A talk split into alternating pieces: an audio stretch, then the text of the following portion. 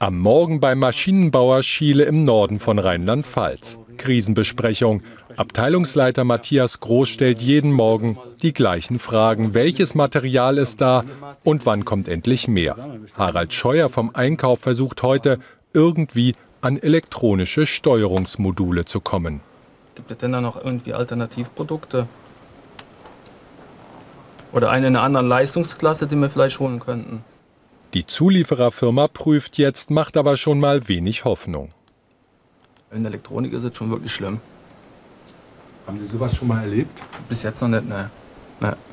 Hat stetig angefangen, hier und da mit ein paar Kleinigkeiten und hat sich dann einfach immer weiter drastisch verschlechtert.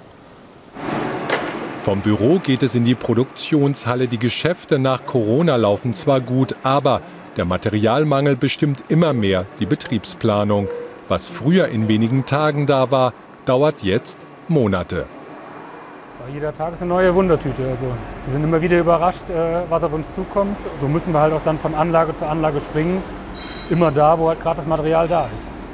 Also nach einer richtigen Planung, langfristig hört sich das nicht an. Ja, nur noch so grob. Also und den Rest von Tag zu Tag.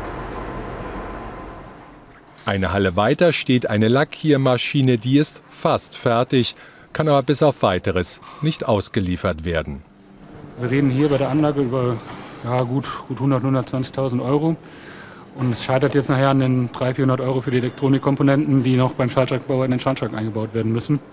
Ähm, ja, es schade drum, aber ohne funktioniert halt nicht. Und äh, ja, jetzt steht es hier rum. Aber vielleicht sind die Komponenten ja auf dem Weg. Am Nachmittag fragt Matthias Groß wieder bei den Kollegen vom Einkauf nach. Hi. Hi. Na gut, dass du kommst. Hast du was erreichen können? Äh, nicht so richtig. Es gibt wohl Riesenprobleme bei den Geberkabeln, da habe ich noch keine Info zu. Also da müssen wir auf jeden Fall weiter am Ball bleiben. Die Lackiermaschine bleibt also erstmal da und auch die Gesamtlage bleibt unsicher. Wir hatten gestern noch einen Kontakt mit einem großen Lieferanten.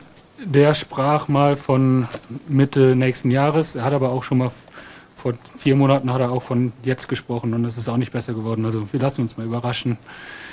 Vielleicht 23, wir werden mal sehen. Die Lage ist paradox, volle Auftragsbücher, aber halbleere Lager. Die Firma Schiele muss wie die gesamte Branche wohl auch längerfristig mit der Mangelwirtschaft umgehen.